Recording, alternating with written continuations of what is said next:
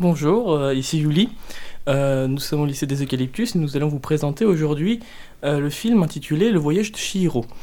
Euh, je me trouve en compagnie de première 3. Thomas. Chloé. Valentine. Anaël. Euh, donc, euh, suite à. Donc, on va vous faire un petit résumé de, de ce film. Je laisse Thomas vous expliquer. Euh, alors ce film n'est autre que le voyage donc de Chihiro. Alors celle-ci avec ses parents atterrissent dans une sorte de plaine dans lequel ils trouvent un village. Euh, et dans ce village, ils vont trou- y trouver de la nourriture qui on peut qualifier de magique. Et, euh, et, ses, parents euh, donc, vont manger cette, cette nourriture et vont du coup se transformer en porcs, en de véritables porcs. Et, et hum, le but de Shihiro, ça sera de retrouver ses parents, de trouver euh, comment les transformer, etc. Et euh, pour cela, elle se fera aider par euh, divers personnages et, qui sont tous attachants, on peut le dire. Et, voilà. Donc pour vous, qu'est-ce que le, personnage de Shihiro peut vous évoquer dans, dans toute l'histoire? Alors pour moi, il m'évo- il m'évoque une détermination et une pureté, parce que c'est une enfant, donc elle est encore euh, déterminée et pure. Et euh, d'ailleurs, c'est la détermination qui va la, la, la, la sauver, parce qu'elle refuse de manger la nourriture qui transforme ses parents en cochons. Et euh, elle, est, elle est aussi vertueuse, elle n'hésite pas à travailler pour, pour la sorcière Yubaba. Et c'est du coup, c'est la dureté de son séjour au bain qui l'a fait mûrir et évoluer, d'où cette notion de voyage dans le titre. Après, de plus, il y a aussi Aku, qui est autre que le guide euh, au tout début euh, de Shihiro. Euh, donc, c'était un jeune homme qui, qui est là pour l'aider. Il l'aide dans son ascension, dans, dans sa quête. Et, et c'est un personnage assez majestueux parce que c'est aussi un dragon, on, on peut le dire. Donc, donc voilà, moi je- j'ai bien aimé ce personnage. Après, il y a beaucoup de personnages dans, dans, dans ce, dans ce court-métrage, on va dire. Même pas un court-métrage, c'est un film. Film animé, voilà. Une animation, voilà, plutôt. Et euh, donc, euh, chaque, chaque personnage peut correspondre à un, type de personnalité. euh, par exemple, une personne timide s'identifiera à un personnage plus discret, plus petit, on va dire, alors qu'avec une personne avec un grand orgueil, avec un, qui aime se, se faire connaître plutôt s'identifiera au personnage principal. Pour- pourquoi tu m'as regardé, Yuli Je ne pas regarder, euh, mon cher Thomas, peut-être pas. Concernant euh, les décors, qu'en pensez-vous? Les décors sont très euh, différents selon les scènes, selon les passages. En effet, euh, quand on se trouve à l'intérieur du bâtiment, les, les couleurs sont beaucoup plus vives, sont beaucoup plus euh, chaudes, on va dire, alors qu'à l'extérieur, euh, c'est plus sombre, plus froid, comme si l'extérieur représentait un monde euh, dangereux, je dirais. Euh, pour moi, j'ai trouvé justement que à l'intérieur des, des bains, donc à l'intérieur du bâtiment, il y avait beaucoup de marron, donc euh, de, de- du Japon traditionnel, donc du bois, et, mais aussi il y avait beaucoup de, de dorures et tout, comme pour le luxe. Et dehors, on voit surtout la plaine qui est très verte et le ciel qui est très bleu, donc euh, des couleurs assez vives dans l'ensemble. Aussi, on peut rappeler que ce sont des images qui sont dessinées, c'est vraiment des décors qui sont dessinés à la main. Pour moi, ils ont fait ces choix pour que les champs fassent penser au paradis avec de belles couleurs, le soleil, la rivière, alors que le village fait penser à l'enfer avec ses couleurs sombres, les sorts jetés par la sorcière, le travail pénible et le fait que les humains ne soient pas autorisés.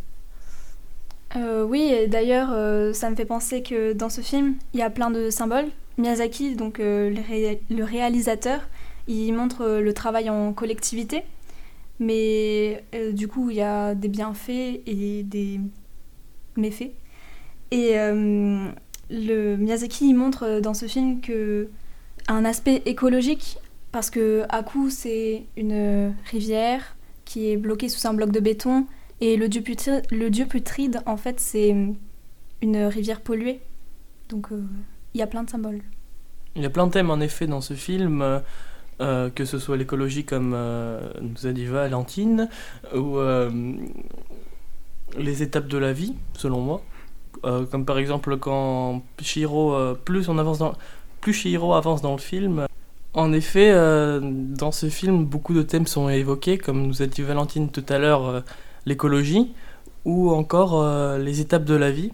En effet, plus on avance dans le film, plus on s'aperçoit que Shiro doit franchir des portes pour, pour évoluer, on va dire.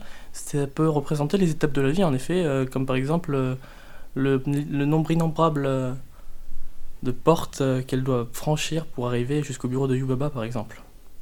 Et moi j'ai trouvé d'ailleurs que cette difficulté, comme tu parles, que les portes, euh, elle doit les franchir, etc.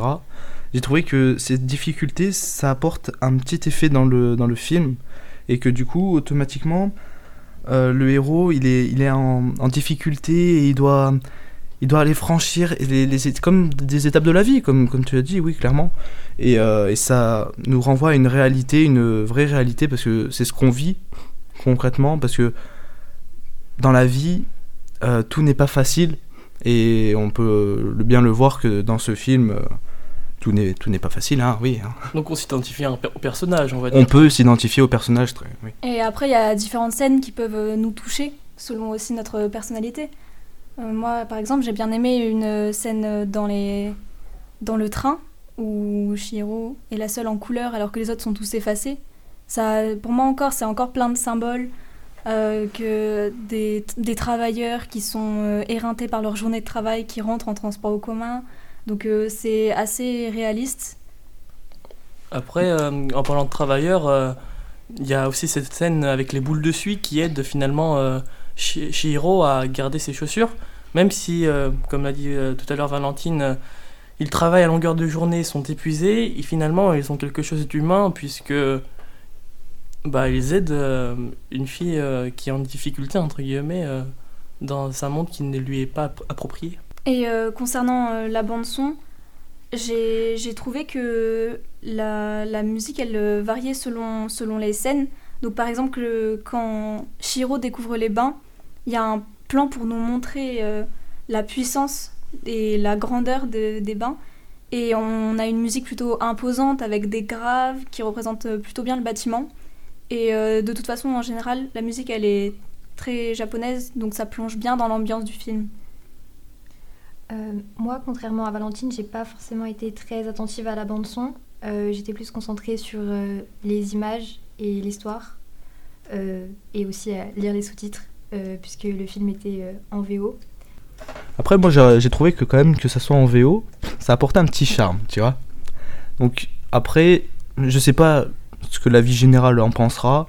Je vous conseille d'aller le voir et, vous en ferez votre propre opinion. On n'a pas trop évoqué tous les sujets euh, du film puisque on vous a mis l'eau à la bouche, on va dire, entre guillemets, dans le sens que on vous a un peu euh, expliqué le début et ça vous incitera à aller le voir. Pour conclure, ce film a fait penser à la petite sirène de Disney, car dans Shihiro, elle perd son nom et dans la petite sirène, elle perd sa voix. Donc dans ces deux films, elle perd quelque chose qui leur sont propres. Donc euh, voilà, merci de nous avoir écoutés euh, sur REK. Et c'était une expérience très agréable. Donc je vous dis au revoir. Et à bientôt.